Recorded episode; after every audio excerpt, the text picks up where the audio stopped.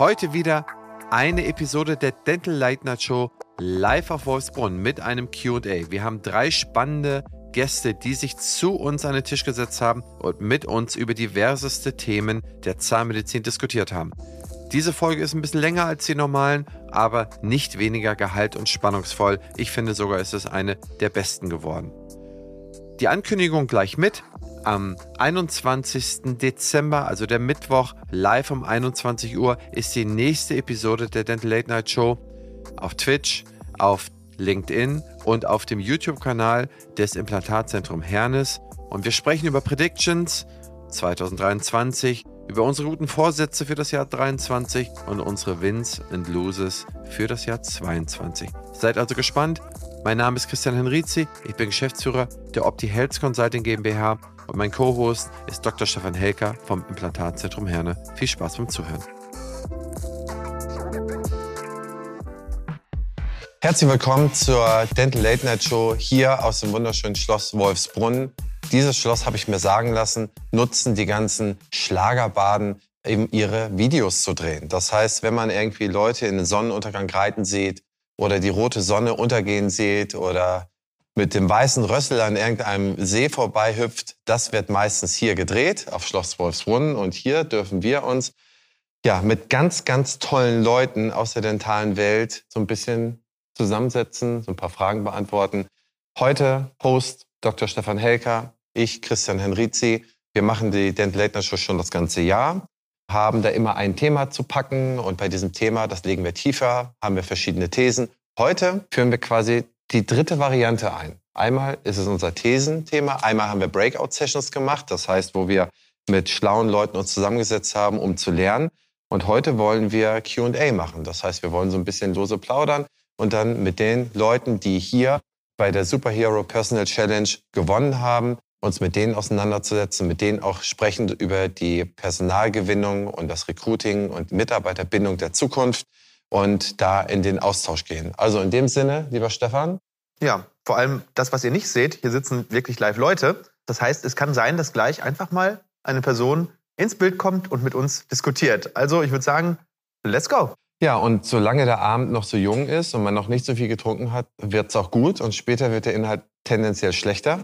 Also insofern, die, die jetzt am Anfang nach vorne kommen, haben die bessere Chance, einen guten Eindruck zu machen, sagen wir es mal so. Stefan, ich möchte aber erstmal mit dir über Social Media sprechen, um mal so ein bisschen in Stimmung zu kommen. Wir waren ja dieses Jahr in New York und ich glaube, bis auf den Rückflug war es genial. Wir waren am dritten Tag morgens ich glaube, wir sind am Sonntag hingeflogen. Mittwoch früh waren wir im Battery Park. Das ist da unten, wo man auf die Freiheitsstatue schaut.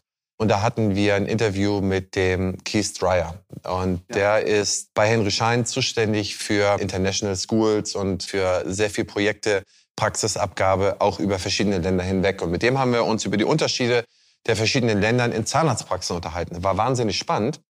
Auf dem Weg dorthin, Stefan zückt das Handy, und ich habe gesagt, Stefan, leg mal das Handy weg. Du machst, du machst doch die ganze Zeit schon was. Du machst doch schon dauerhaft was. Da habe ich gesagt, wie viele Stories hast du jetzt schon gemacht? Er sagte, ja, jetzt so äh, knapp über 100.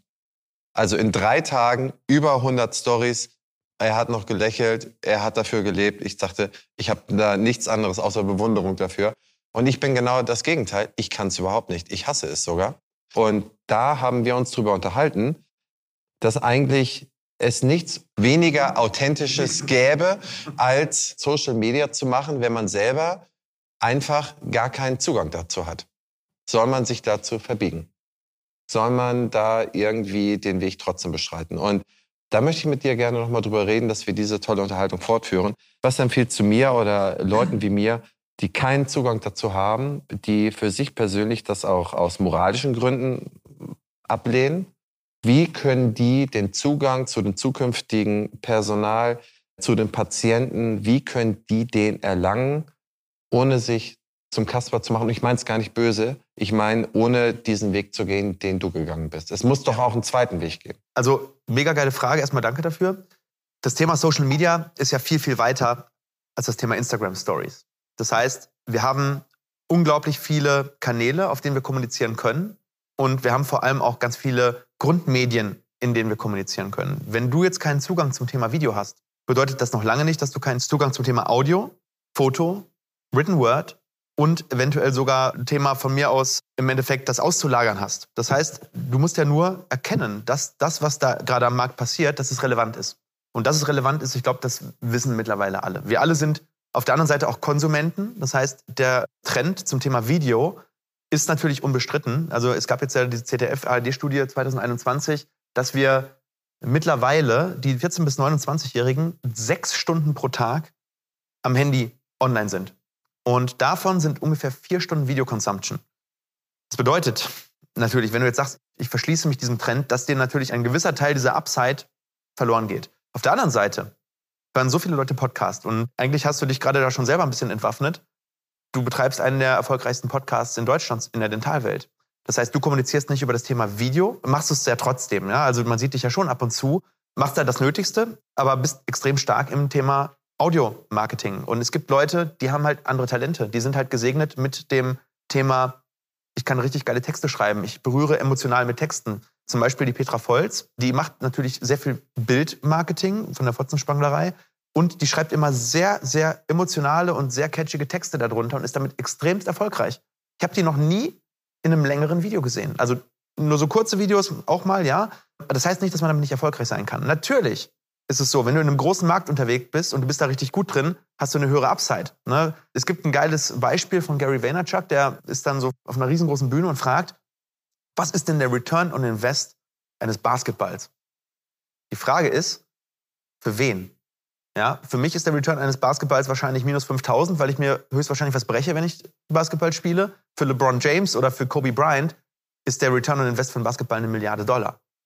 Und dementsprechend musst du genau schauen, worin bist du denn wirklich gut und worin hast du Spaß, weil das ist der einzige Punkt, der zählt. Wenn du in etwas richtig gut werden willst, habe ich da Spaß dran, weil ansonsten bist du sowieso nicht bereit, die extra Meile zu gehen, um das zu machen, was es erfordert, um die Ergebnisse zu haben, die du bekommen möchtest. Und deswegen kann ich nur jedem raten, das Thema Social Media ist nicht wegzudiskutieren. Wenn du es nicht machst, hast du schon, glaube ich, ein substanzielles Problem, wenn du unternehmerisch irgendwie vorwärts kommen willst. Aber du musst es nicht im Videobereich machen und du musst es auch nicht im Instagram-Story-Bereich machen, sondern mach es doch da, wo es dir Spaß macht. Wenn du, sag ich mal, ein verkappter Buchautor bist, der am liebsten Romane schreiben würde, dann schreib doch geile Texte. Und auch die werden gefunden. Natürlich, Video ist momentan on vogue, aber es kommen auch wieder andere Trends. Das ist mal in, in Vogen. Momentan ist Video on top. Vielleicht haben wir uns irgendwann satt gesehen an Videos und dann kommt Virtual Reality und der nächste Trend und mal trifft es dich und mal trifft es dich nicht. Aber schau, dass du in deinem Segment richtig gut wirst. Ja, ich glaube, wenn man das mal so differenziert betrachtet, kann man sich das eigentlich nur sehr zu Herzen nehmen. Und ich würde einen Punkt dabei ergänzen. Aber kurz zu der ersten These. Ich habe für mich den Audiokanal gefunden, weil ich denke, das mache ich gerne. Ich lerne gerne von schlauen Leuten, mit denen ich mich unterhalte und versuche da sehr, sehr viel Wissen für mich selber herauszunehmen. Das heißt, ich mache es ehrlich gesagt aus egoistischen Gründen. Ne? Ein Boris Grundl, weiß ich nicht, ob der sich dann einfach mal so mit mir unterhalten hätte. Ne? Da bin ich zu unwichtig, ja aber der hatte schon Interesse dran an, an der Reichweite und an der Hörerschaft. Ja? Und so ging es auch jedem. Ich habe noch keine signifikante, wesentlichen Gast, den ich nicht bekommen wollte, nicht bekommen. Und das ist mein Medium und das lebe ich. Und ich glaube, jeder, wenn du es so sagst, ich habe einen Zahnarzt, der, das ist auch jetzt mein eigener Zahnarzt geworden, ein sehr bemerkenswerter Mensch, der vermarktet sich nicht über die Social Media, aber seine Frau ist eine sehr gute Fotografin. Und die haben da auch immer wieder Ausstellungen und die haben ein sehr tolles Wartezimmerbuch, was auch sehr, sehr viele andere nutzen. Und die haben da so viel sozusagen in dieser Szene Aufmerksamkeit, dass der sich die Patienten links und rechts und vorne und hinten stapeln kann. Ja? Das heißt, äh, auch da warte ich auf einen Prophylaxetermin ein Jahr. Aber er kommuniziert. Die Social-Media-Kanäle sind ja nur eine demokratisierte Plattform, wenn ich nichts anderes habe. Wenn ich eine geile Lobby habe, irgendwo lokal und ich bin so klein, dass das reicht an Impact, um meine Praxis so voll zu machen, dass ich es mir aussuchen kann, dann ist es strategisch ja fast unschlau, falls ich nicht wachsen will, nochmal irgendeinen zweiten Kanal aufzumachen. Für die meisten gilt das aber nicht. Absolut. Der zweite Punkt ist, dass es Leute gibt, und da sprechen wir über Personal und Empowerment und Befähigung. Es gibt immer Leute und stets und immer jemanden oder irgendeine Mitarbeiterin oder ein Mitarbeiter in der Praxis, die ein besonderes Interesse oder eine Neigung zu diesen Themen hat. Möglicherweise tanzt die derzeit albern auf TikTok. Möglicherweise macht sie irgendetwas anderes und Ich habe mal eine ZFA kennengelernt, die hat die Welt von unten fotografiert. Die war irgendwie 1,40 groß und hat gesagt, so sieht meine Welt von unten aus. Ne? Ja, und wenn die nicht gerade rumläuft, es gibt sie. Dann, wenn, wenn ich eine Schwäche habe, am Anfang muss ich als Unternehmer schauen, dass ich meine Schwächen auslager. Oder als Zahnarzt. Oder wenn wir jetzt mal wirklich die Zahnarztpraxis als Unternehmen sehen, dann, wenn ich sage, das ist nichts für mich, ich kann mich nicht vor die Kamera stellen. Es gibt da draußen Leute, die würden es lieben gerne tun und zwar ohne, dass ihr denen dafür Geld bezahlt. Ihr müsst die nur finden. Wenn die jetzt gerade nicht vorhanden ist, schreibt doch mal aus. Gerade jetzt, man sieht, wir sind in einer Rezession. Wir haben in unserer letzten Dental Late Night Show haben wir über das Thema Inflation gesprochen. Es werden viele Leute in gerade diesen Bereichen freigesetzt aktuell. Das heißt, wir haben aktuell immer noch keine Arbeitslosigkeit. Aber dort, wo Stellen frei werden, das sind sogenannte White Collar Recession, also weißer Kragen Recession. Und nicht Blue Collar, das sind diese Arbeitsanzüge, ne? diese Blaumänner. Man äh, redet in dieser sogenannten Patagonia West Recession oder White Collar Recession davon, dass diese Informationsmitarbeiter freigesetzt werden. Das heißt, in diesem Bereich von diesen sehr modernen, ich sag mal so, wo man von einem Jahr noch sehr, sehr viel Geld für diese Mitarbeiter bezahlt hat, die kriegt man momentan zu einem sehr viel günstigeren Preis und die Leute suchen auch. Auf der anderen Seite, ich kenne sehr, sehr viele Praxen. Wir haben 3500 Kunden, die sich 450 Euro Kräfte beschäftigen, die gar nichts mit der Zahnarztpraxis zu tun haben, die aber die Praxis porträtieren. Und das machen die sowas von toll und anders irgendwie mit einem anderen Blickwinkel. Man fragt sich doch manchmal, warum gibt man für einen Fotografen 500 Euro aus, der einmal knipst und dann bezahlt man für jedes jede Kopie des nächsten Bildes auch nochmal 200 Euro. Also für 500 Euro musst du aber auch erstmal jemanden finden, der einen Tag in die Praxis kommt. Ja, nee, das gibt's ja eh nicht, aber der dann irgendwie so ein Porträt macht oder so irgendwie sowas. Man kann auch eine Null ransetzen. Aber die haben eine ganz andere Idee vom Licht, vom Winkel, wie man wirkt, wie das ist und so weiter.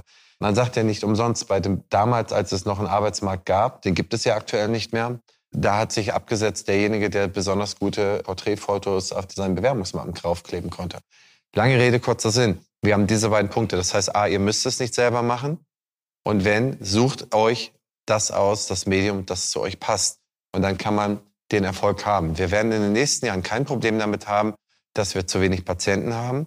Wir werden tendenziell sehr viel mehr Patienten haben, weil wir viel zu wenig angebotene Behandlungsstunden haben. Wir müssen die richtigen finden. Das ist und immer noch kompetitiv, aber Mitarbeiter. Ne? Der Punkt ist wichtig. Wir brauchen die richtigen Patienten. Wir brauchen nicht die Patienten, für die wir nicht wichtig sind ihr sollt jeden behandeln. Aber es gibt viele, für die seid ihr nicht wichtig. Wenn irgendwas anderes dazwischen kommt, wird der Termin kurzfristig abgesagt.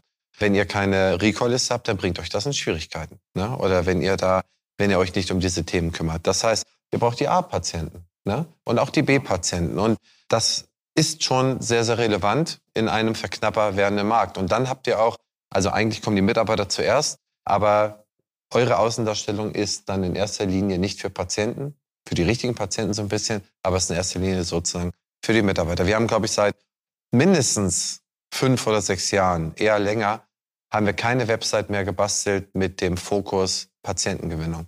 Kann ich mich nicht erinnern, dass wir einen Kunden von dreieinhalbtausend Kunden in den letzten fünf oder sechs Jahren haben, wo wir eine Website mit dem Ziel Fokus Patientengewinnung gemacht haben. Immer nur irgendwie, auch wenn das für die Patienten ist, mit Öffnungszeiten und so, und Ihr wisst selber, was ich meine, aber immer so gebaut, dass man irgendwie das Team sehr sympathisch darstellt, die Inhaber, Inhaberinnen sympathisch darstellt, dass man äh, sehr, sehr viel auf Bildung geht, dass man immer Bildung, Bildung, Bildung, denn das, was ihr braucht, das, was auch die nachfolgende Generation sucht, ist Aus- und Fortbildung beim Arbeitgeber. Und jede ZFA kann am Ende des Tages sogar mehr verdienen als ein angestellter Zahnarzt.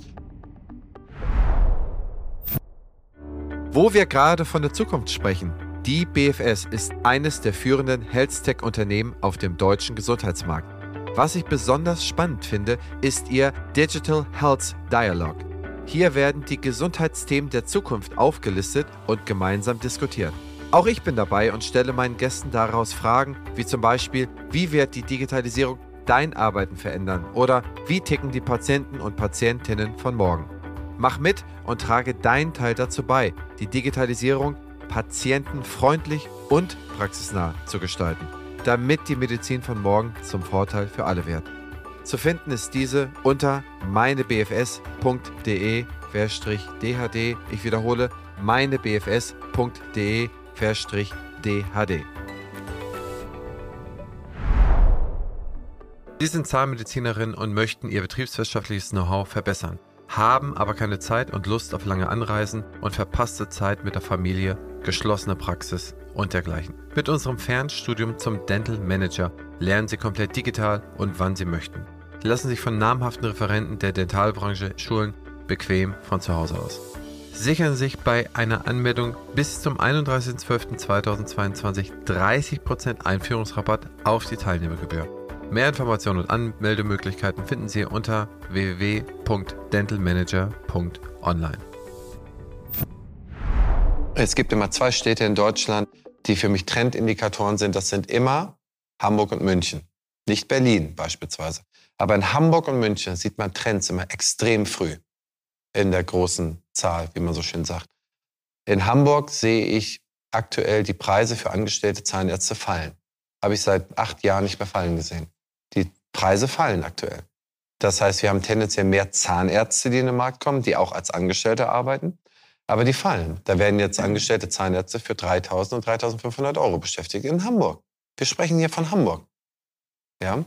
Und München ist der Trend, wo wir es auch sehen. In Berlin sehen wir es in einer anderen Art und Weise, aber die beiden, die sind, die sind richtig. Das heißt, dass man als äh, Praxismitarbeiter in einen Bereich reinkommt, wo man dann irgendwann mal auch einen Behandler überflügeln könnte, wenn man fortbildungsgewillt ist, eine A-Mitarbeiterin ist und sich dann aufschwingt zur Praxismanagerin, dann ist es gang und gäbe, dass dieser Tag nicht nur kommen wird, sondern der ist jetzt schon da. Und der ist in vielen Praxen Realität. Ich glaube, es ist einfach beides wichtig. Es ist sowohl wichtig, die richtigen Patienten zu gewinnen, damit wir die Gehälter zahlen können, um die Talente zu binden, die es braucht, um das dann auch wirklich zu erbringen.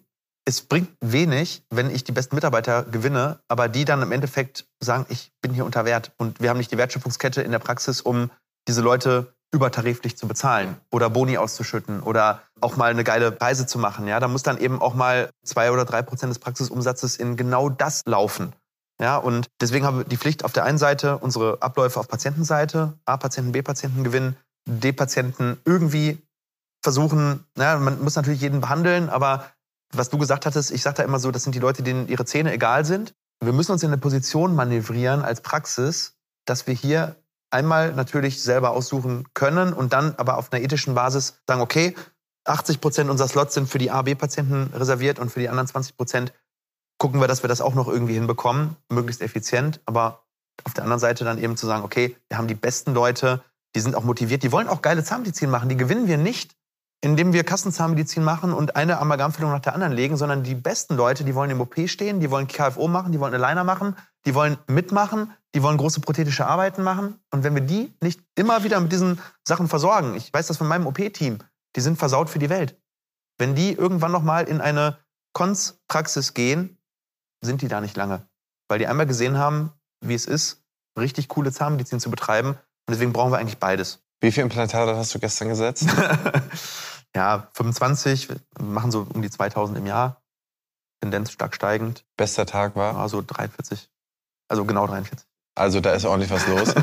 Stefan äh, quatscht nicht nur, er leistet auch. Also wirklich, da ist auch wirklich PS dahinter, das muss man sagen. Nicht nur gute Karosserie, sondern auch ein starker Motor. Aber auch hinter meinem Team. Ohne dieses Team wäre es nicht möglich. Ich kann dann noch so schnell operieren, wenn, wenn die Zimmer nicht gewechselt werden, wenn nicht die Assistenz stimmt, wenn nicht die Materialien alle da sind, wenn die Patientenbestellung vom Empfang nicht so gemacht wird, dass das alles passt, dass die vorbestellt werden. Wenn von den 43 12 ausfallen, dann sind es immer noch 31, auch noch super. Aber wenn das immer passiert, also genau da ist ja dieses leistungsorientierte, aber trotzdem, es macht Spaß in der Praxis. Das ist ja so das Ziel, was man hat, ein High-Performance-Team aufzubauen, das auch so einen gewissen Stolz hat und sagt, hey, ja, wir sind eben Bundesliga. Das macht einfach Spaß, hier zu arbeiten. Und diese Leute gibt es da draußen. Ja, absolut. Und es haben auch nach meiner Erfahrung sehr wenig Leute Lust in der sogenannten Prozessmaschine Zahnarztpraxis, wo die Prozesse wirklich krass ineinander laufen müssen und stets und dauerhaft. Richtig gute Leute, wenn die nicht gut organisiert sind, entweder empowert man die, dass die das dann in die Hand nehmen und gibt mhm. Budget dafür, sonst sind die weg die gehen aus der guten Praxis raus. Also die gehen auch aus einer, auch wenn sie gut verdienen, gehen sie aus einer Praxis raus, wenn die Prozesse so schlecht sind, dass die, weil sie, dann wäre das einfach nicht der eigene Anspruch genügt. Insofern, das, was du sagst, man hat sie versaut, das ist so. Wenn man eine Prozessmaschine ist, die auch noch gut geölt ist, es ist einem alles andere zu langweilig. Man ist nicht mehr genug gefordert. So, jetzt aber. Ich würde sagen, Thomas Lang, dir fällt bestimmt eine Frage ein, oder? Den ersten muss man zwingen. Kann ich auch alle mit einbinden, die hier sitzen? Sehr gerne. Außer mich, denn da kann ich nur äh, Kompetenz simulieren. Also, dann wechsle ich mal das Thema, würde ich sagen. Und spreche mal über Zahnmedizin und über Akzeptanz von Behandlungen. Das ist, wenn man sich das statistisch anguckt, mir ist das aufgefallen, wenn man Ärztegruppen befragt, ob die sich selber bei sich behandeln lassen würden, dann kommt dabei heraus, dass die Orthopäden das auf keinen Fall tun würden. Das ist wirklich die Gruppe, die sagt, also alles, aber bloß nicht in meinem Fachgebiet Patient. Und das Interessante ist, dass in der Zahnmedizin das ganz oben ist. Die Akzeptanz ist total hoch. Das heißt, wenn man eine Karies hat, dann ist klar, dass man zum Zahnarzt geht. Und auch wenn man selber Zahnarzt ist. Also wenn man was davon versteht. Und dann ist mir aber auch aufgefallen, dass es innerhalb der Zahnmedizin und innerhalb der Disziplinen gibt es doch sehr, sehr große Unterschiede. Und das ist mir aufgefallen einmal bei so einem Kongress, wo es nur um Ästhetik ging. Da war ein Redner da gewesen, der hat sich das alles äh, angehört. Der war dann quasi letzter Redner gewesen und der hat dann gesagt, naja, jetzt haben wir den ganzen Tag nur über Veneers und über Total Makeovers gesprochen. Ja, und jetzt sitzen ja hier in der Gruppe sitzen ja nur Zahnärzte. Wer würde sich das denn machen lassen? Und äh, die Frage würde ich hier ganz gerne mal ins Auditorium stellen. Also, wer würde sich denn so ein komplettes Smile Makeover machen lassen? Hier von denen, die hier sitzen. Du kannst auch mit aufzeigen. Also, ob ich selber mir ein Smile Makeover Ja. machen würde? Ja, das ist ja eine konjunktive Frage, Ja. weil man ja dann erstmal in die Lage versetzt werden müsste, dass man es bräuchte. Ja, das ist. Aber auch da gibt es, glaube ich, relativ, also wenn man sich Patienten anguckt, die das nachfragen, gibt es ja solche und solche. Und das ist mir dann, also der Kongress war toll und die haben auch wirklich tolle Fälle gezeigt, aber mir ist dann aufgefallen, okay, da gibt so eine, so eine kleine Diskrepanz dabei. Ne? Also es gibt Leistungen, die sind so medizinisch notwendig und dann gibt es Leistungen, die sind so nice to have und auch Leistungen, die Leute so nachfragen, weil sie einem bestimmten Ideal folgen. Und jetzt haben wir über Social Media ja gesprochen und das, was man ja auch weiß, ist, dass Social Media junge Menschen in der Lage ist, extrem zu beeinflussen. In dem, was sie denken, was sie brauchen und in dem, was sie denken, wie sie aussehen sollen, wie ihr Antlitz sein soll. Und wir sind nun mal halt die Gruppe, die das bedienen muss irgendwo, weil die Nachfrage dafür da ist. Also wir haben nicht so viele, die das machen lassen würden. Aber ich glaube, wir sind ja auch in einer Kohorte, die ja auch immer jeden Schaden und jede visuelle Diskrepanz eigentlich relativ schnell behebt. Das heißt, die, außer wenn man Unfallopfer ist, wenn man so will, wo es dann sozusagen ein Event gibt und dann muss ich was machen, sind wir doch eigentlich alle so weit und wir sind ja hier auch die Kohorte, die sich am meisten fortbildet. Warum sollte man selber bei sich warten, bis der Apfel auf den Boden gefallen ist? Also ich repariere ihn am Baum. Ja, Christian, ich glaube, da, da fehlt dir wirklich jetzt einmal das Fachliche, weil es geht ja hier um die Sachen. es geht um Ästhetik. Es ist nichts kaputt. Sobald was kaputt ist, hätten, glaube ich, alle aufgezeigt hier. Ne? Zahn braucht eine Krone, hat eine Sekundärkaries, zeigen 100 Prozent. Wer wird sich denn eine Krone machen, wenn der Zahn eine Karies hat und der überkronungsbedürftig ist? So, da gehen alle Hände hoch. Es geht darum, würdest du dir, nur weil zum Beispiel dein Einser um 5 Grad gedreht ist und die eine Schneidekante ein bisschen zu kurz und dir deine A2-Farbe nicht gefällt und du unbedingt eine BL1 haben möchtest, würdest du dir das machen. Wir haben hier einmal eine kulturelle Frage vermischt mit dem Thema Hebel für mich selbst. Das ist so, so sehe ich das. Es gibt sicherlich Berufsgruppen, da ist das ein Treiber für Erfolg. Zum Beispiel, wenn ich sehr stark in der Öffentlichkeit stehe und wenn ich da wirklich ein rein ästhetisches Problem habe. Ich rede nicht davon, von einer A1 auf eine BL1 zu kommen, sondern ich rede davon, ich habe eine Zahnfehlstellung, ich habe vielleicht hier und da Demineralisation, ich habe vielleicht eine tiefe orthopädische Behandlung gehabt. Man müsste jetzt nichts machen, aber ich stehe eben in der Öffentlichkeit und habe eben die ganze Zeit mein Gesicht vor der Kamera oder irgendwo. Da sehe ich das ziemlich unkritisch. Also da sehe ich das wirklich als Berufs... Ein Sportler muss ja auch dafür sorgen, dass er, dass er durchtrainiert ist. Da sehe ich das als ein Teil des Ganzen. Wo es kritisch wird, ist bei sehr jungen Leuten, die eigentlich noch gar nicht so weit sind, diese Entscheidung für ihr Leben treffen zu können, die 18, 19, 20 sind, die über Social Media einem Idealbild nacheifern von sogenannten Role Models, die genau das gemacht haben, wo es vielleicht für die richtig ist. Ja, von mir aus irgendwie, nehmen wir jetzt mal Heidi Klum oder irgendwie so jemand. Und die dann aber nicht mit Social Media richtig umgehen können, die diese Informationen nicht richtig verwerten können und die natürlich aus einer tiefen Selbstunsicherheit genau diese Leistung nachfragen. Da haben wir als Zahnärzte eine ganz klare Verantwortung zu sagen, dass wir diese Behandlung eben auch ablehnen und eben dann auch nicht durchführen. Und dann gibt es eben diesen Graubereich, wo man dann wirklich als wirklicher Berater ganz klar sagen muss, okay, das und das, das und das sind die Konsequenzen daraus und dann den Leuten aber auch eine selbstbestimmte Entscheidung ermöglicht. Wenn sie diese treffen, kann ich mir als Zahnarzt immer noch überlegen, ob ich diese Entscheidung wegdelegiere und sage, okay, ich mache das nicht oder ob ich es mache. So ist mein Standpunkt der Dinge. Wir müssen das differenziert betrachten, nicht schwarz, nicht weiß, sondern in ganz, ganz vielen Grauschattierungen. Ja, bei dem Thema fängt natürlich mein kieferorthopädisches Herz auch an zu schlagen, muss ich sagen, wenn es um Veneering geht. Vielleicht, wenn der Grund nicht eine Zerstörung der Zähne ist oder die Farbe, die nicht stimmt, sondern eine Zahnfehlstellung, die dann natürlich auch vielleicht mit funktionellen Einschränkungen oder Veränderungen einhergeht, würde ich mir natürlich auch wünschen, dass dieses Thema auch berücksichtigt wird.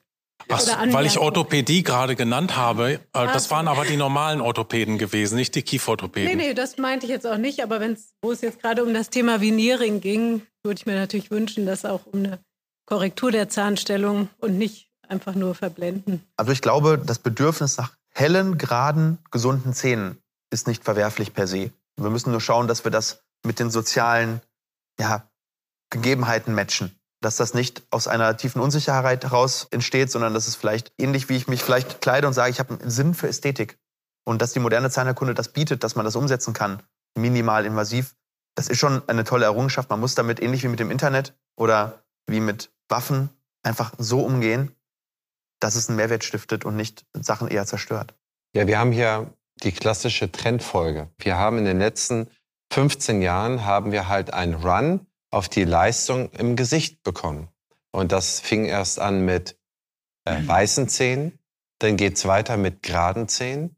Und der Trend, der jetzt so kommt, der jetzt so langsam anfängt zu kommen, ist der Trend nach der Zahnform. Denn die Zahnform ist sozusagen der dritte Trend dieser White Beauty, ne? also weiß, gerade und noch die richtige Zahnform. Ne? Also bloß keine Hasenbeißerchen, bloß nicht so, bloß nicht zu groß, bloß nicht zu klein.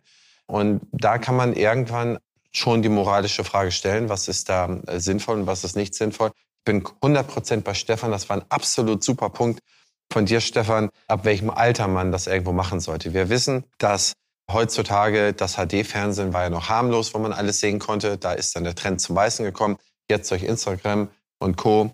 sehen wir halt, dass gerade die jungen Menschen und insbesondere die jungen Mädchen in der Vorderpubertät und in der Pubertät sehr stark geprägt werden von Schönheitsidealen oder von Ernährungsidealen, die sehr schwer oder fast unmöglich zu erreichen sind. Wir haben eine 1.5 Quote zur Depression bei jungen Mädchen. Wir haben eine komplette Generation Z, also alles das, was ab 96 geboren ist. Die unterscheiden sich signifikant von den Millennials, die bis 93 geboren sind, weil sie in ihrer Prägung, die Prägung ist die Pubertät, ein Smartphone hatten und im Smartphone sind die jungen Mädchen unterwegs in den bildgebenden Medien. Das sind dann halt Instagram, Facebook und Co. Und die Jungs haben Videospiele gespielt und haben YouTube geguckt. Die haben da eine andere, eine bessere Bildung, bessere Formung bekommen. Die krankhafte Formung haben leider die Mädchen da bekommen.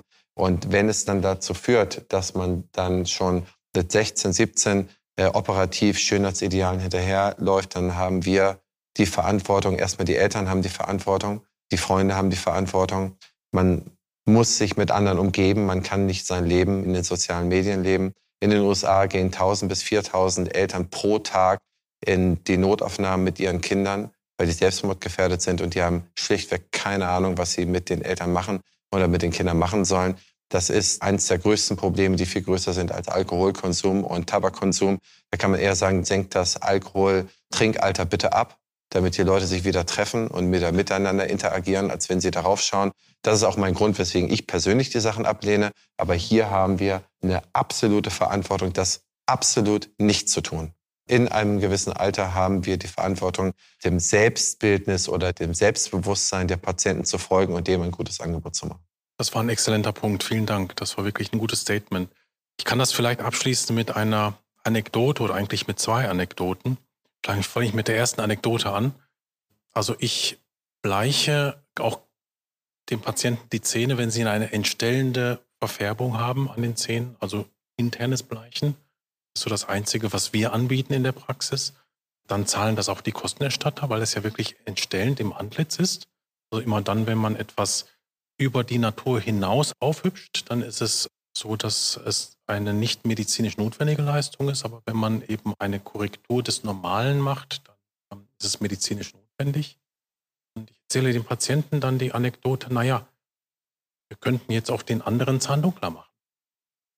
Der ist ja auch wieder irgendwo stimmig und, und auch wieder symmetrisch. Also man kann sich die Zahnfarbe ja aussuchen beim Zahnarzt, entweder heller oder dunkler.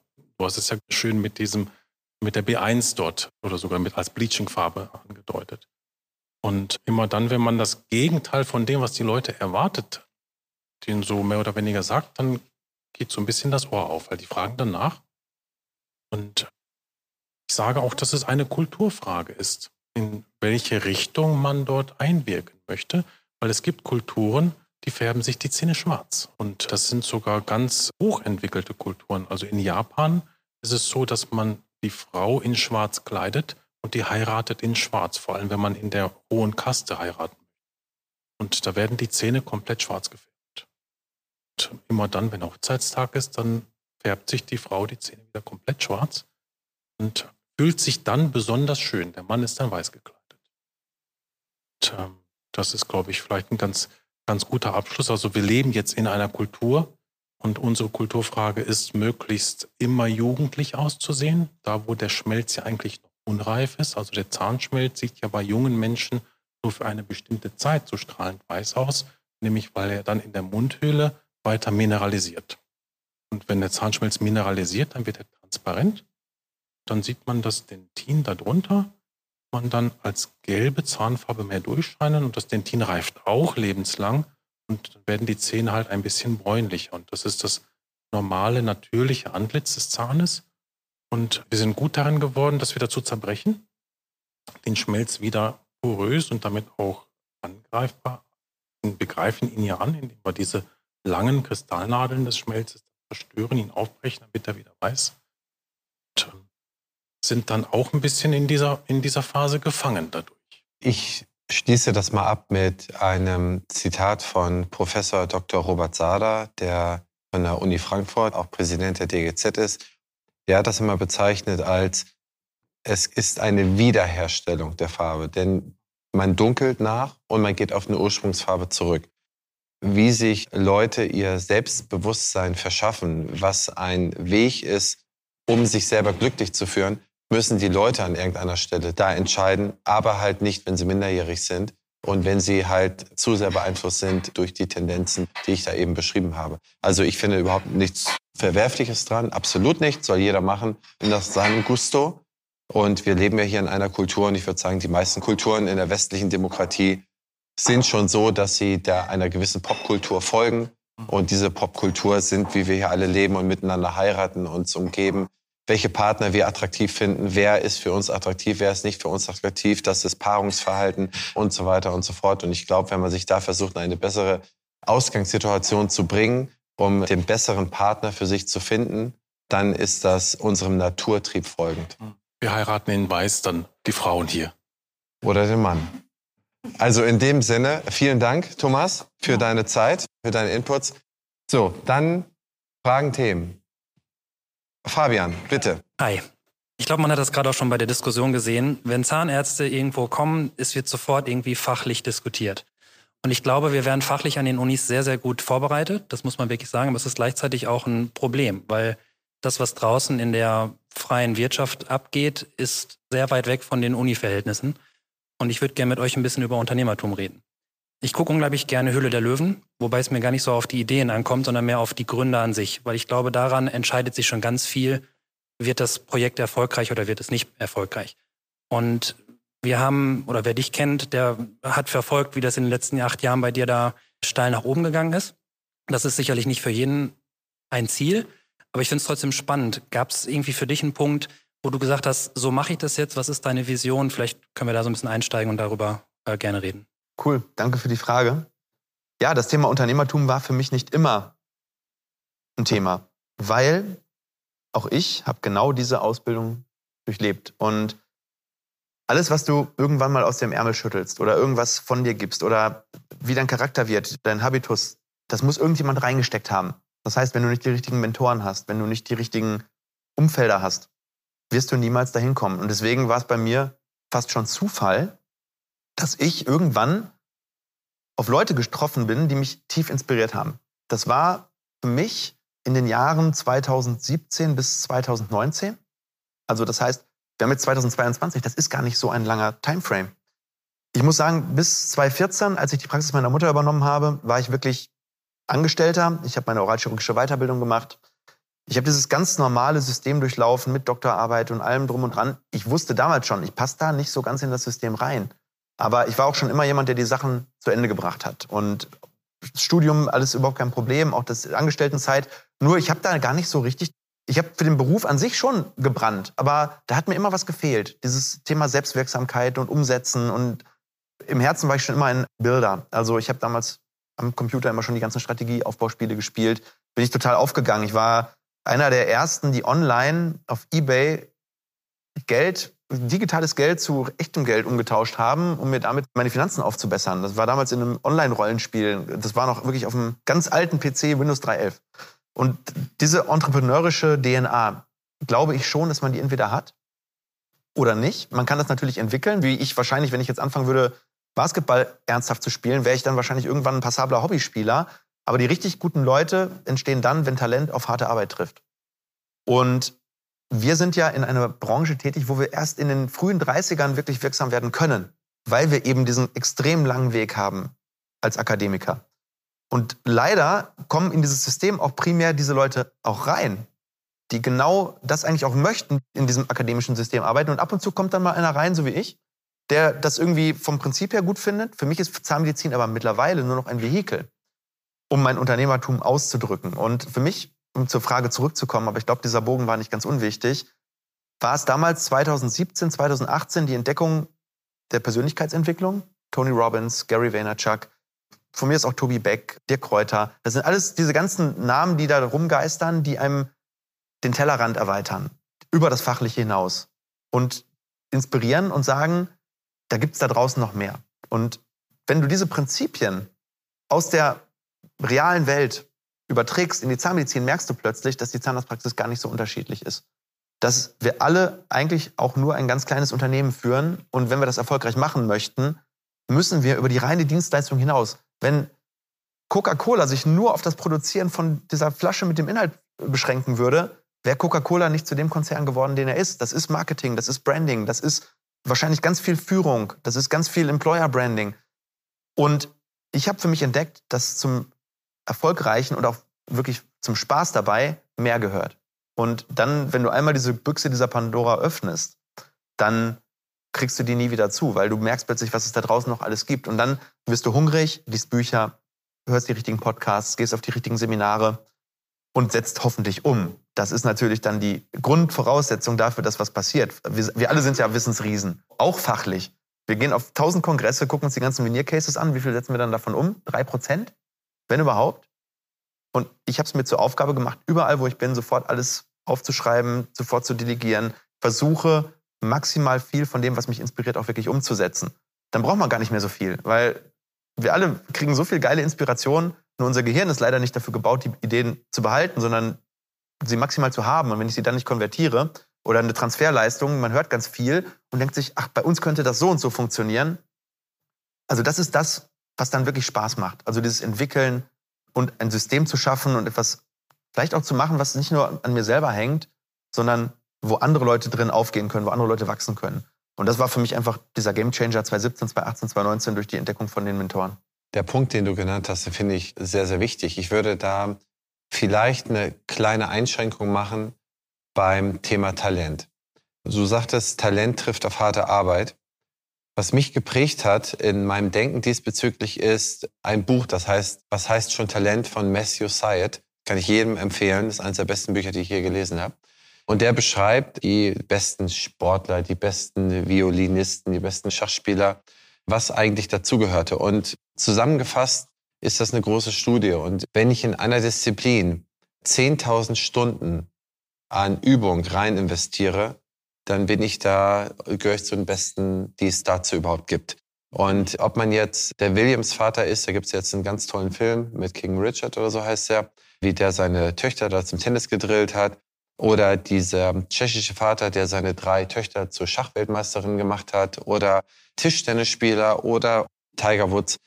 Das ist ganz geil. Das heißt, das Thema Talent, würde ich sagen, ist für viele auch eine Einschränkung. Das heißt, du hast jetzt sehr früh dein Interesse gemerkt.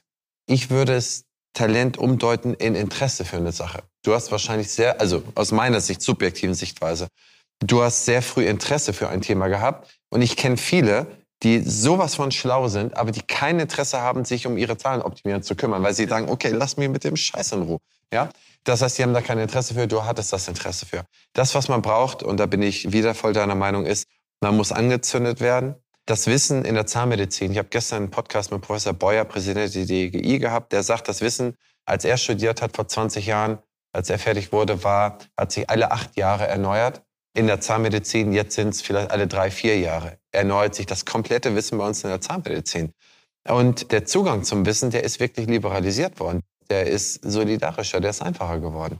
Das heißt, du gibst viel Content ab. Und das jetzt nur als ganz kleine Mini-Beispiele in meinem Podcast einmal die Woche gebe ich auch sehr, sehr viel Infos weg. Kostet keinen Cent, kann sich jeder anhören. Der muss nur Zeit investieren. Und dann kann man da weitergehen und speziell Add-ons machen, die einen dann besser machen. Vielleicht nochmal einen Buchtipp bekommen, vielleicht hier nochmal reinschauen, vielleicht hier mal eine Aufstiegsfortbildung besuchen, wo man sich mal wirklich intensiv mit dem Thema auseinandersetzt, das einen da anzündet. Als kleine anekdotische Evidenz, die Uni Witten, die kam vor, was ich, vom Jahr oder so zu mir. Der Professor Zimmer, der sagte, also die ganzen Banker, die latschen ja schon im dritten, vierten Semester hier rein und verkaufen irgendwelche Versicherungen an irgendwelche Studenten im dritten, vierten, fünften Semester und äh, die verkaufen irgendwelche Girokonten und verkaufen dies, verkaufen das.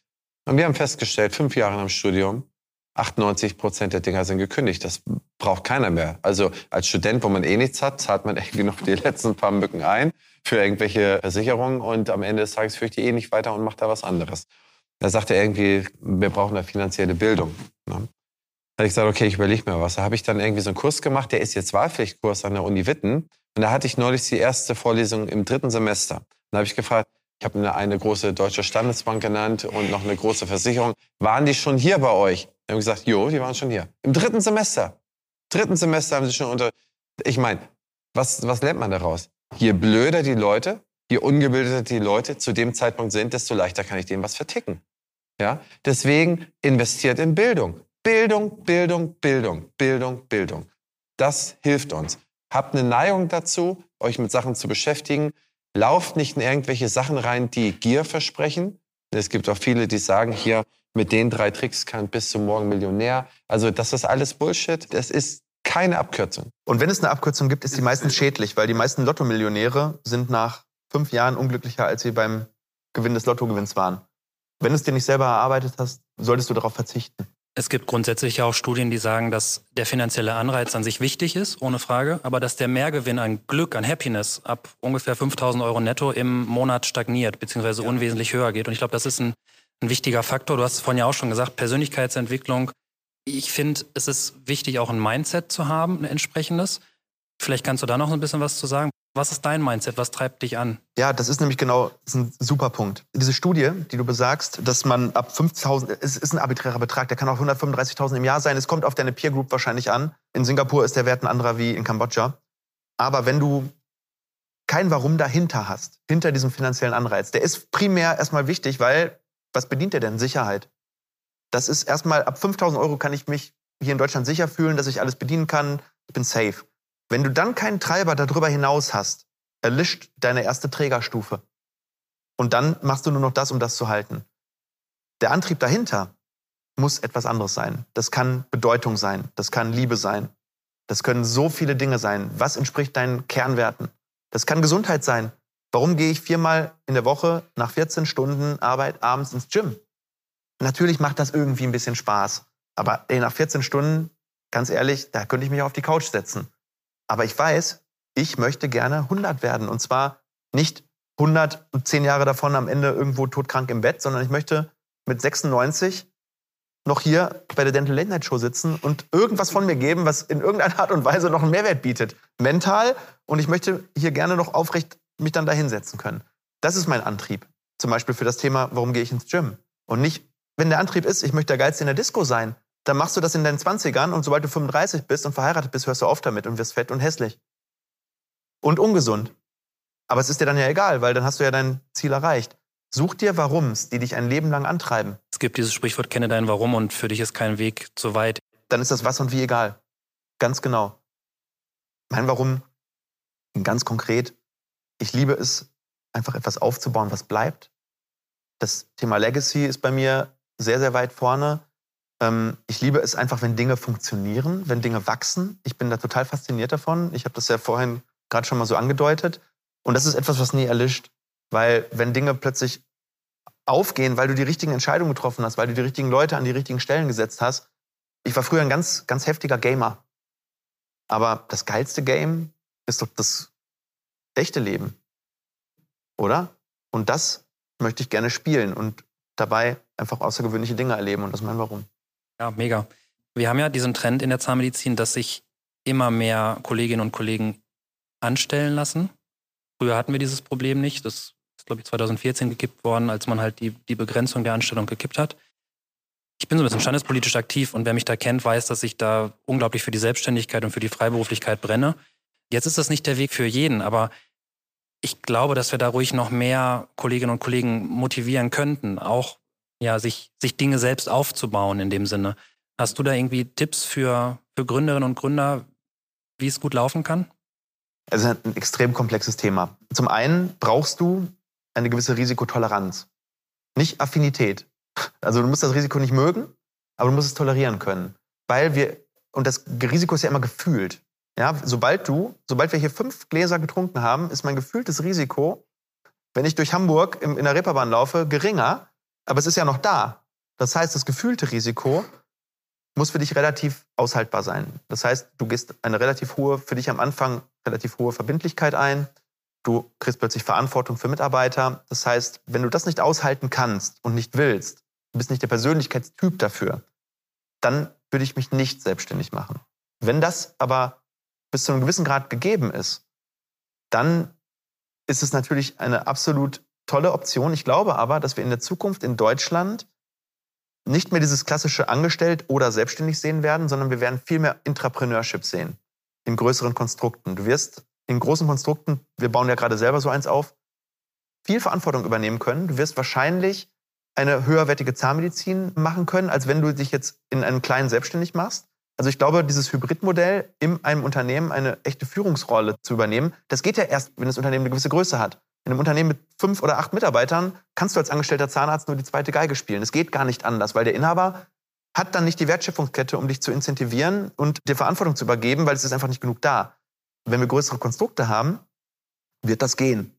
Auf der anderen Seite ist natürlich die Selbstständigkeit für mich als passionierter Unternehmer die Königslösung natürlich. Und ich kann diesen Menschen nur raten, die jetzt an dem Punkt sind, wo sie die Entscheidung treffen müssen, gehe ich jetzt ins Angestellten-Dasein oder in die Selbstständigkeit, dann muss man einfach über den Schatten springen. Es gibt so gutes Netzwerk mittlerweile. Also es ist mittlerweile, du kannst dich so gut beraten lassen. Es gibt eine OptiHealth, es gibt eine Dental One Media. Es gibt mittlerweile so viel Wissen da draußen, was es dir so einfach macht eigentlich, wenn du die 500 Stunden investierst, die es braucht, um sich wirklich abseits meiner fachlichen Kompetenz fit zu machen. Da bist du so unfassbar gut für den Markt gerüstet. Der Markt ist nicht tough. Wir sind in keinem toughen Markt. Weil jeder, der nur ein bisschen mehr macht als den Durchschnitt, nach den acht Stunden nochmal eine halbe Stunde, eine Stunde sich weiterbildet jeden Tag und dann eventuell nochmal die eine halbe Stunde Content produziert und nochmal die halbe Stunde vielleicht mit einem Mitarbeiter spricht, um den zu entwickeln, der wird am Markt nicht scheitern können. Und ich glaube, wer das versteht, der hat auch ein viel niedrigeres Risiko gefühlt, weil er viel kompetenter ist in dem Thema Unternehmertum, Finanzen. Ne? Warum machen sich die Leute nicht selbstständig? Weil sie diese Hürde sehen und eigentlich sich nicht kompetent fühlen, das zu managen. Und das ist ein Wissensgap. Und den kann man heutzutage durch das Internet schließen. Frage ist nur, ob du bereit bist, den Preis dafür zu bezahlen. Und der ist Zeit. Und ich glaube, es ist ein wesentlicher Punkt, wie lang man sich mit der Gründung Zeit lässt. Aber es ist grundsätzlich so, wenn ich mich, je jünger ich bin, desto weniger Gefahr sehe ich. Und ich habe das Beispiel oft genannt, wenn ich mit 20 auf der Autobahn gefahren bin, ich sehe keine Gefahr. Ich sehe jetzt keinen Laster darüber zieht, ich sehe nicht, dass der irgendwie so weiter, man sieht keine Gefahr. Und jetzt. Ich sehe, okay, was für ein Kennzeichen hat der? Oh Gott, oh Gott, da habe ich ja mal gelesen, die müssen 18 Stunden fahren. Da halten wir lieber Abstand und dann hier und ach, hier nochmal, fährt man lieber ganz rechts rüber und fahr 40. Also das heißt, je älter man ist, desto weniger Gefahr nimmt man, ja. Und wenn man jünger ist, dann kennt man die Gefahr nicht. Das ist wie, wenn man jünger ist, hat man immer schon ein Promille Intus. Und ich habe nie eine Gründung gehabt von jemandem, der älter als 42 ist. Es gibt die statistisch, aber ich glaube, die Statistik stimmt einfach nicht richtig. Weil, ja, man wird in der Statistik aufgenommen, wenn jetzt du eine Partnerschaft hast in der Praxis und dann, ihr trennt euch in der Partnerschaft, seid dann beide 45 und du machst eine neue Partnerschaft mit 46, dann bist du Neugründer mit 46. Ist ja eigentlich nicht das, was wir, über was wir hier sprechen, ja. Das heißt, ich kenne aber die Leute, die 40 sind oder 39 sind, ey, denen haben wir teilweise 30 Exposés zugeschickt. Und ich kenne Fälle, da war man sich einig, und das sind keine Einzelfälle, man ist sich komplett einig. Kaufpreis, einig, Vertrag, komplett Einigkeit, alles ist komplett besprochen. Und an einen, den möchte ich mal zitieren, an den ich mich erinnere, ist, da kriegt dann den Vertrag vom zugeschickt, den finalen Vertrag. Nach zwei Wochen rufe ich ihn an, ich habe gesagt, ich habe noch gar kein Feedback bekommen, der Vertrag, der sollte doch jetzt äh, unterzeichnet sein. Ja, ich muss mal gucken, ob ich den in der Post habe. Eine Woche später, ja, ich habe gesehen, der ist in der Post, ich bin noch nicht dazu gekommen, den durchzulesen. Noch eine Woche später, ist er nicht mal rangegangen. Also ich wusste ganz genau, der liegt dann in der Post, es wird nicht mehr gemacht. Ne? Das heißt, man hat es so schwierig. Es kommen dann Sachen wie, ich könnte ja krank werden. Es ist ganz normal. Ab 45 sieht man Leute in seiner Umgebung sterben und krank werden. Das ist so. Ne? Und projiziert diese Sachen, diese Gefahren auf sich selber. In den Zeiten 25 bis 40 ist man tendenziell am mutigsten und da in dem ersten Drittel ist man am allermutigsten. 25 bis 30, man sieht kaum Gefahren, alles ist super. 30 bis 35, man ist noch voller Kraft, man baut auf. Und die, die meisten verstehen auch nicht, dass man eigentlich Vermögen erst so ab 40 aufbaut. Ne, das Vermögen wird irgendwie so ab 40 aufgebaut. Ab 40 kriegt man richtig Vermögen. Bis dahin wächst nur das Humankapital. Und wenn man nicht aufpasst, dann degeneriert das Humankapital ab da. Wird man der Körper baut ab. Das Gehirn ist für 40 bis 50 Jahre gemacht von unseren Steinzeitmenschenkörper. Den Körper konnten wir prolongieren. Das Hirn muss hart trainiert werden, damit es lange fit bleibt. Ja? Ich brauche in der Woche, nehme ich mir acht Stunden Zeit für Fortbildung. Ich versuche immer acht Stunden pro Woche zu machen, um mein Hirn auf den aktuellen Stand zu halten. Und ich glaube, man sieht es äh, an den Leuten, du sagst, du willst 100 Jahre alt werden, ich will es auch werden. Und ein Weg dazu, das zu erhalten, ist, bis 96 zu arbeiten. Ja? will auch keiner. Aber wenn einem die Arbeit Spaß macht, die Leute, zum Beispiel die, die Okinawa-Leute, die haben ein Durchschnittsalter von 103. Ja? Die Leute haben im Schnitt, die haben alles Mögliche untersucht. Welche Pflanzen haben die gefressen? Welche Getränke haben sie nicht getrunken oder getrunken? Die haben jeden Mist untersucht. Es gab keine statistische Evidenz, dass auf irgendetwas passt. Was man immer gesehen hat, in Griechenland haben sie die und die Wurzel gegessen und so weiter. Das Einzige, was gepasst hat, war, die haben im Durchschnitt bis 96 gearbeitet. Das war das Einzige, was statistisch relevant dem langen Leben zugeführt werden konnte.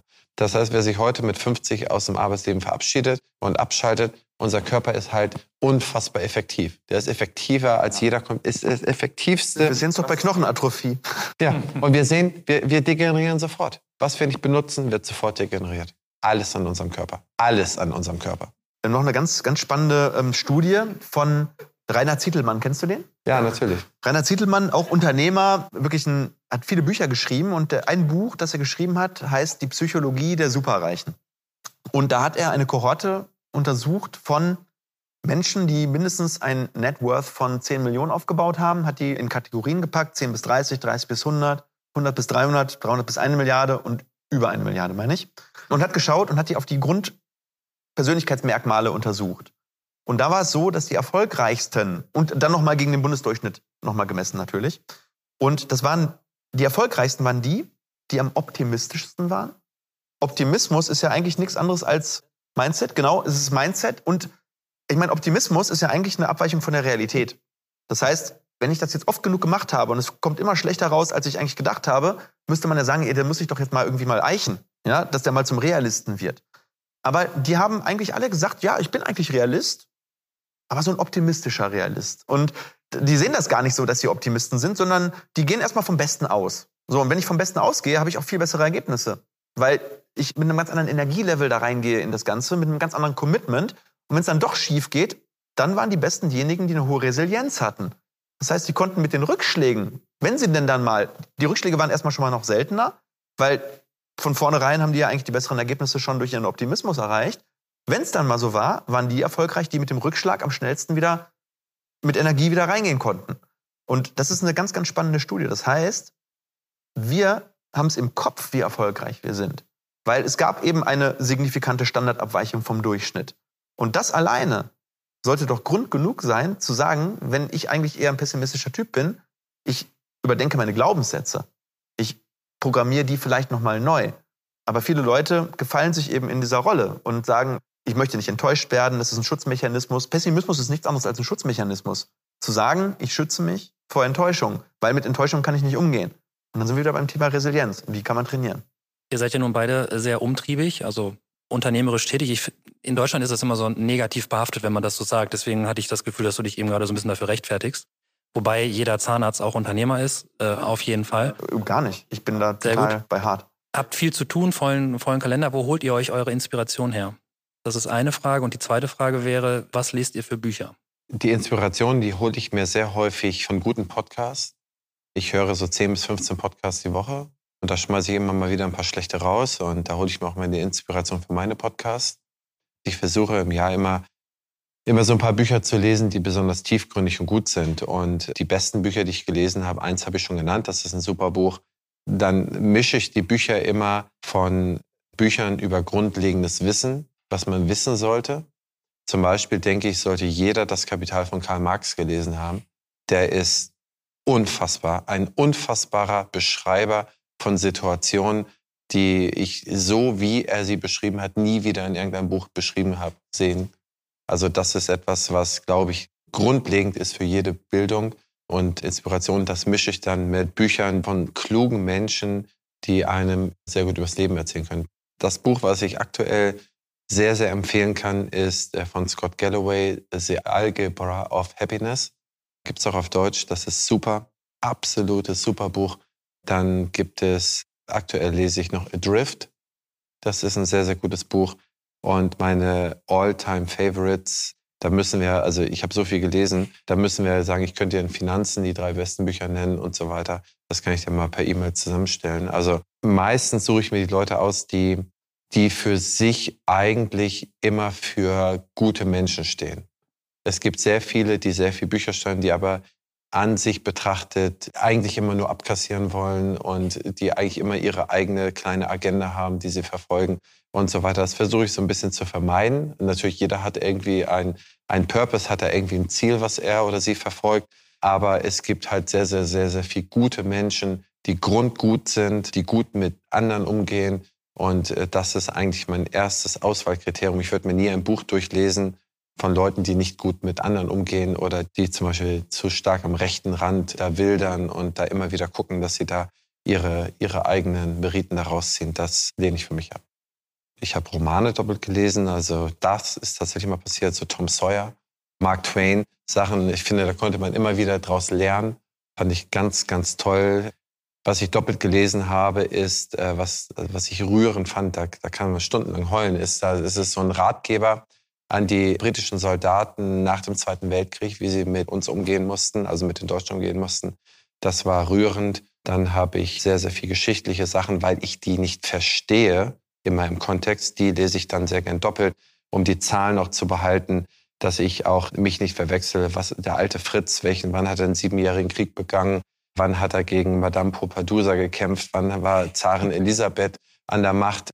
Wann hat der in Kiel geborene Zar Peter dann das russische Reich übernommen, das an seinen Sohn Paul übergeben. Wann hat er Katharina die Große, war seine Mutter? Wann war das? Diese Sachen kann ich mir auch nicht immer so merken, finde ich aber so spannend.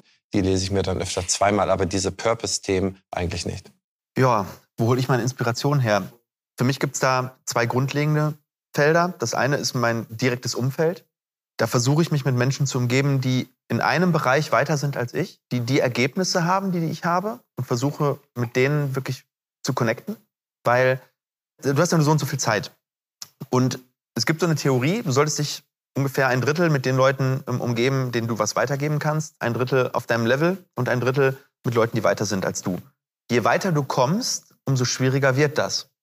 Weil wenn du one in a thousand bist, du bist irgendwann one in a ten thousand, wenn du es richtig gut machst, wird es schwieriger. Das Geile ist aber, die Digitalisierung macht es uns relativ einfach. Es gibt Masterminds, es gibt Podcasts, es gibt Bücher, wobei mein Bücherkonsum in den letzten fünf Jahren von 20, 30 Büchern pro Jahr runter ist auf eins.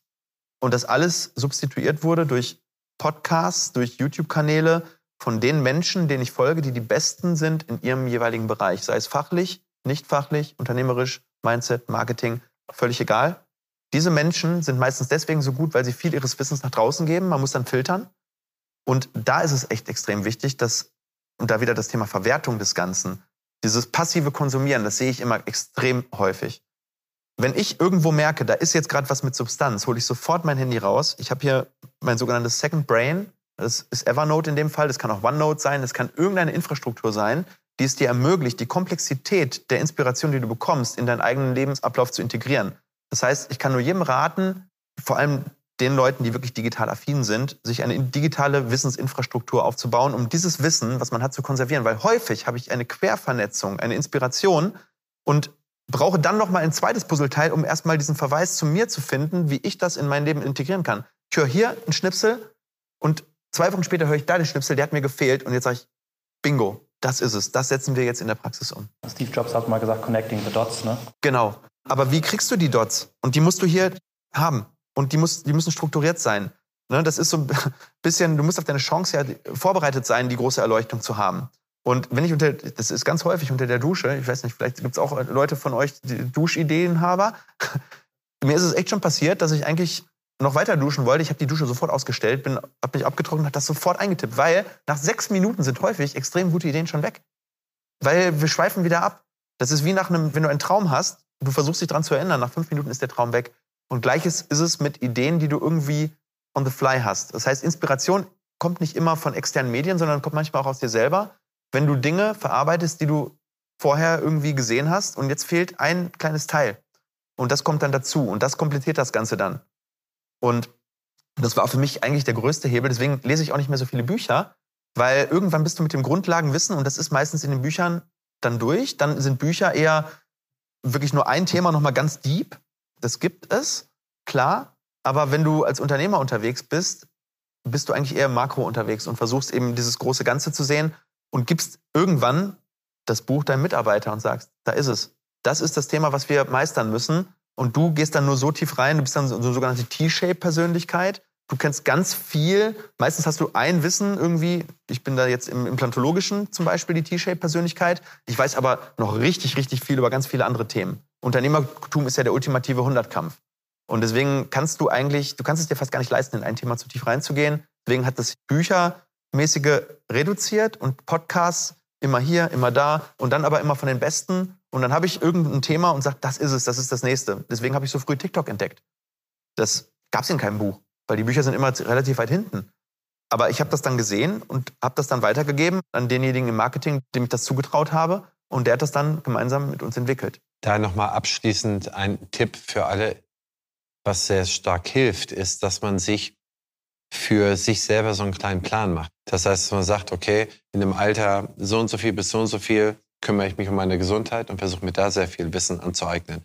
In dem Alter so und so viel bis so und so viel sehr viel über äh, Grundlagen, Unternehmenstum, Wertschöpfung und so weiter. In dem, dem Alter etwas über Geschichte, dass ich dann auch verstehe, wo kommen wir her, was passiert.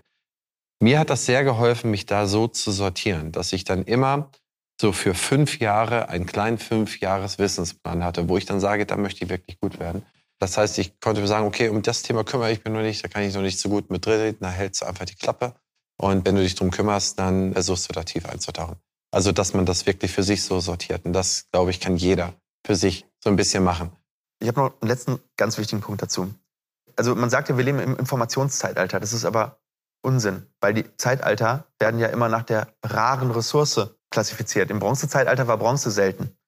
Wir leben im Überfluss-Informationszeitalter. Das heißt, der große Skill dieses Zeitalters ist es, Informationen zu filtern.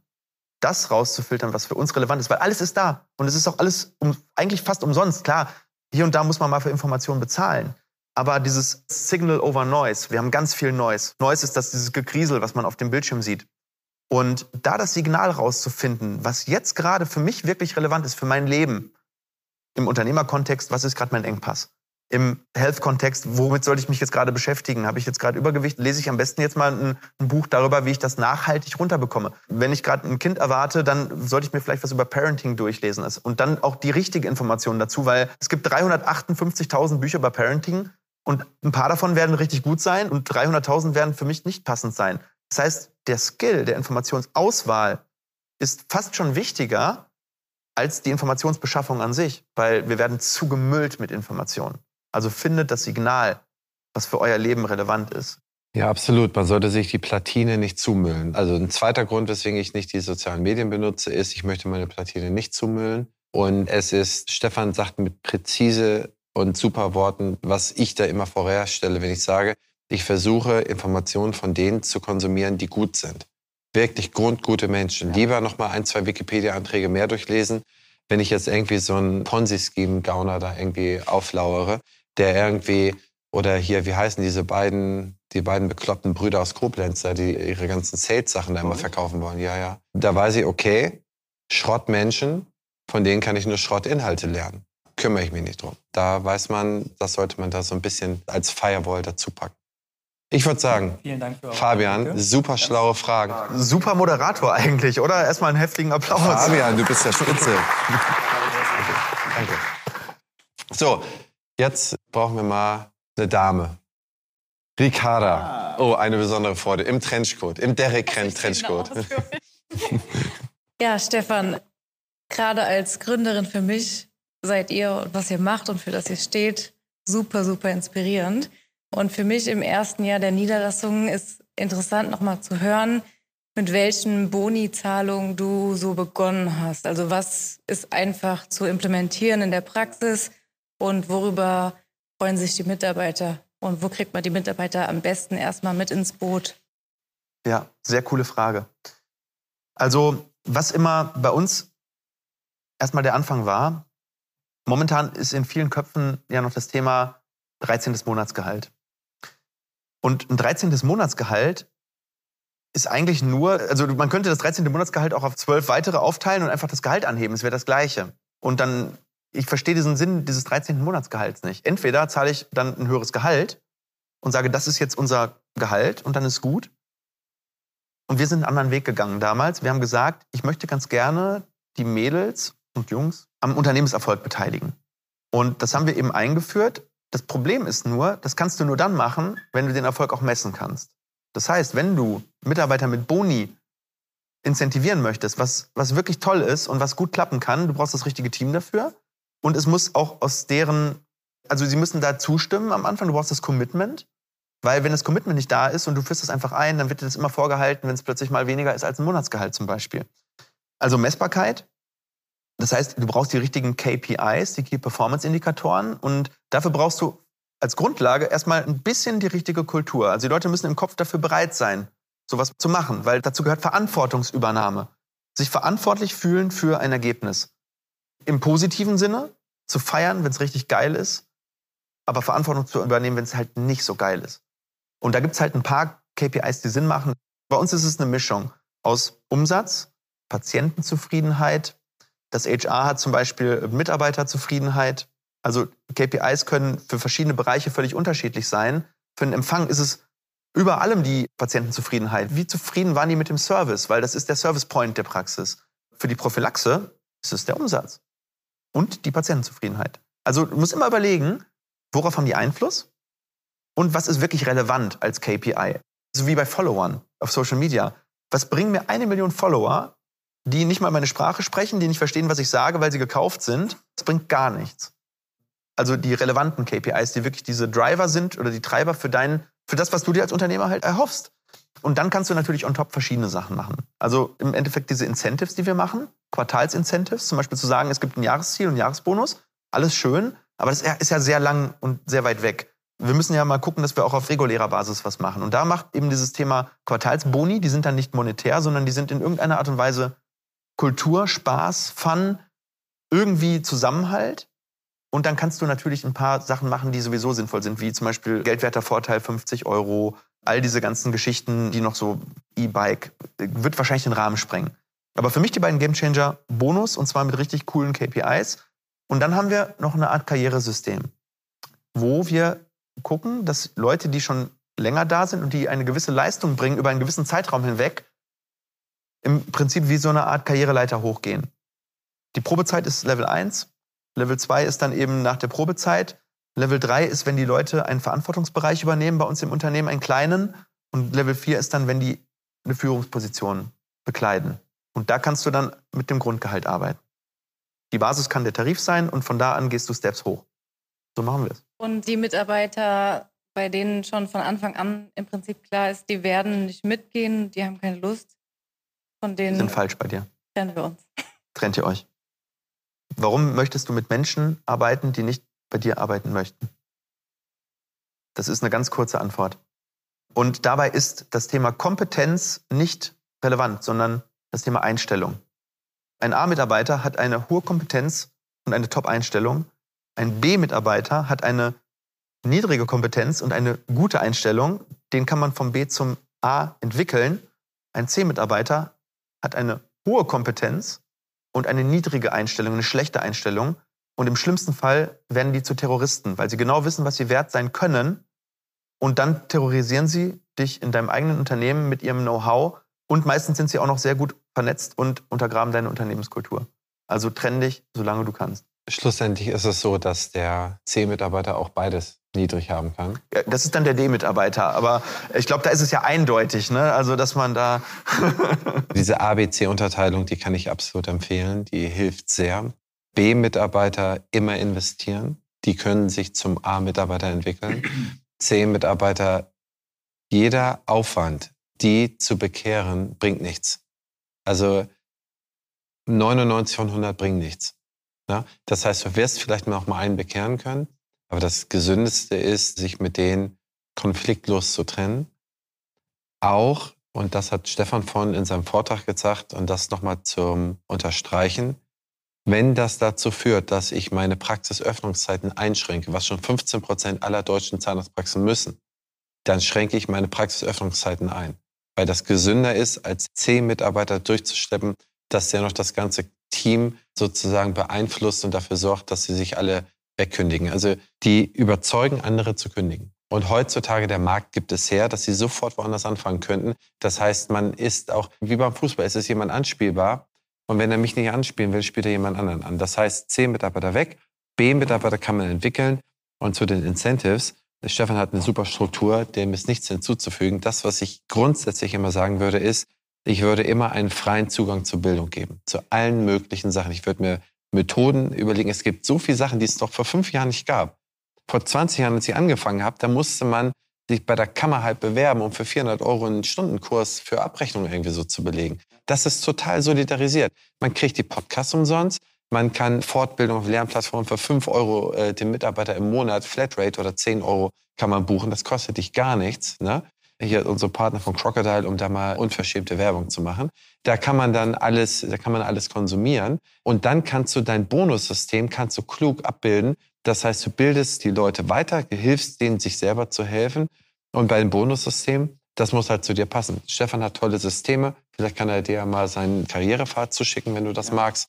Aber letztendlich muss es dann für dich und deine Praxis passen. Du fängst früh an, also du bist jetzt gerade angefangen und da hast du halt die Chance, diese Sachen schon mal ein bisschen vorzudenken. Und das heißt, für dich wäre vielleicht eine Bildungsempfehlung für die nächsten Jahre, sich mit dem Leadership-Thema sehr intensiv auseinanderzusetzen. Das Ding ist ja, jeder C-Mitarbeiter war ja mal ein B-Mitarbeiter. Weil sonst hättest du ihn ja nicht eingestellt, oder? Das ähm, ist ja per Definition so. Übernommen. Ja, genau. Altlasten. Das ist genau richtig. Der war aber auch mal ein B-Mitarbeiter. Also niemand fängt ja an, ohne motiviert zu sein, irgendwas zu machen. Also vielleicht schon, aber das musst du rausfiltern können in deinem HR. Das ist genau der Prozess, den ich beschrieben habe. Employer Branding und Recruiting. Dass die dann im Bewerberprozess gehen und da rausgefiltert werden, wenn das doch irgendwie eine Tretmine ist. Und dann zu gucken, du kannst eigentlich per se fast keinen A-Mitarbeiter einstellen, weil egal wie viel Erfahrung die haben, die fangen bei dir relativ erstmal neutral an. Die, die, müssen sich erstmal ihr Standing erarbeiten. Du kannst schon sehr kompetente Leute einstellen. Ne? Die können vielleicht mit B plus oder so anfangen, aber die müssen sich ja in diesem Onboarding-Prozess von sechs Monaten entweder zu einem in Richtung A-Mitarbeiter zumindest entwickeln, du hast eine Tendenz, oder du siehst die Kippen in Richtung C. Und dafür reichen in der Regel sechs Monate aus. Das heißt, nach fünf Monaten hast du einen Free Shot zu sagen, okay, das war's nicht. Und je mehr du, je mehr du darüber lernst, über diesen Prozess, umso weniger wirst du nach fünf Monaten rauskicken müssen, weil du schon viel früher erkennst, wer passt zu dir und wer passt nicht zu dir. Und das ist ein Lernprozess, den wirst du in den nächsten Jahren deiner Selbstständigkeit teilweise schmerzvoll, teilweise mit tollen Erlebnissen machen. Und das gehört auch zum Unternehmertum dazu und ist ein großes Privileg, Menschen auszuwählen, die Teil deiner Vision werden dürfen. Also was für eine tolle Erfahrung man da hat. Ne? Also das ganze Leben, was vor einem liegt, das ist ja, ist ja wahnsinnig spannend. Das ist ja wie eigentlich nochmal zur Schule gehen oder den ersten Kindergeburtstag besuchen, das erste Mal in der Disco. Man hat ja eigentlich diese ganzen tollen Erfahrungen noch vor sich, dass man das auch lernt. Und du hast komplett recht, auch wieder mal muss ich dir zustimmen, der Mensch ist ja nicht als Arschloch geboren. Man fragt sich ja immer, wann wird ein Mensch ein Arschloch? Ja? Das heißt, wenn du ein paar Kinder zusammensetzt, du siehst es, setzt ein paar Kinder zusammen, die sind fünf, sechs, sieben, da setzt du ein schwarzes Kind, ein gelbes dazwischen, eins, das komisch aussieht, das andere, das noch komischer aussieht, alle spielen miteinander. Ja?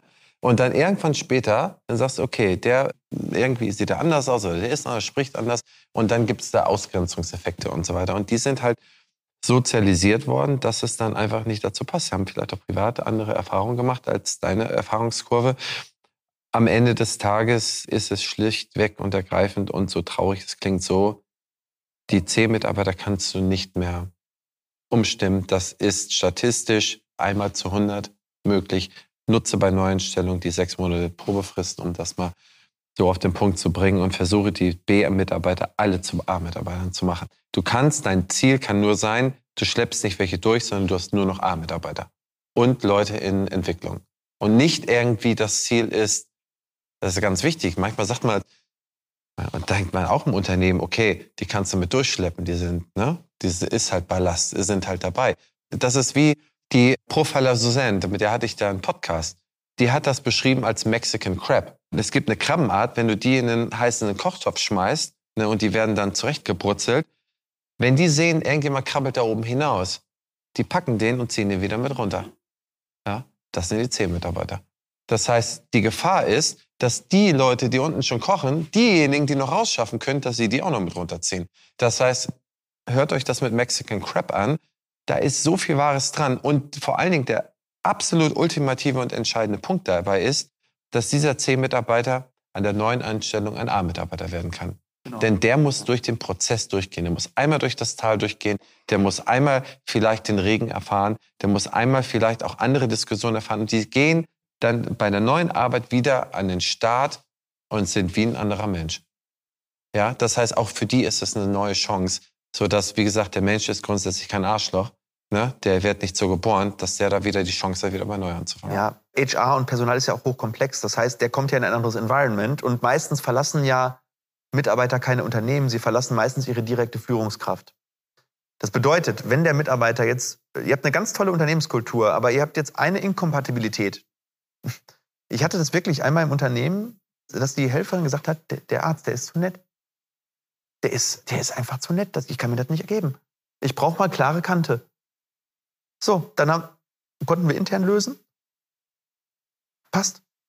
Ja, es ist manchmal, es ist manchmal wirklich diese Connection zu diesem einen Menschen, mit dem der in deinem Unternehmen ganz viel zu tun hat. Oder am Empfang, wenn die beiden da nebeneinander sitzen und die, die können sich nicht riechen. Setzt die eine an einen anderen Empfang in einer anderen Praxis, die ein anderer Persönlichkeitstyp ist und es funktioniert wunderbar. Und das schaukelt sich dann hoch. Und das ist der Punkt, an dem diese Leute dann nicht zum generellen Arschloch werden, aber zum Arschloch im Unternehmen. Und das kriegst du auch nicht weg. Du baust ein wunderschönes Puzzle und du packst da jetzt erstmal ein Teil rein und versuchst das irgendwie passend zu kriegen. Und entweder das passt oder das Puzzleteil muss in ein anderes Puzzle rein. Und das ist vollkommen okay. In dem Sinne, Ricarda, nutze die Chance. Hast du noch eine Nachfrage? Okay. Dann würde ich sagen, liebe Leute, das Essen steht da schön. Lieber Stefan, liebe Gäste, lieber Thomas, lieber Fabian, liebe Ricarda, danke, dass ihr so mutig wart und habt da Fragen gestellt. Ich hoffe, es hat euch ein bisschen unterhalten. Es hat, liebe Zuhörerinnen und Zuhörer, ich hoffe, es hat euch auch ein bisschen gefallen. Wir beenden jetzt die Dental Late Night Show und sehen uns beim nächsten Mal, nächsten Monat am 20.12. wieder mal live. Thema denken wir uns noch aus. Denken wir uns noch aus. Kommunizieren. Ich wir. darf nächstes Mal der Host sein. Das heißt, der Host stellt die Thesen auf, die wir dann diskutieren. Also bei Twitch, LinkedIn und. Ist der auf- Weihnachtsmann wirklich echt oder nicht? Ja, genau. auf dem YouTube-Channel von Implantatzentrum Herne zu sehen. Und bis dahin, haut rein.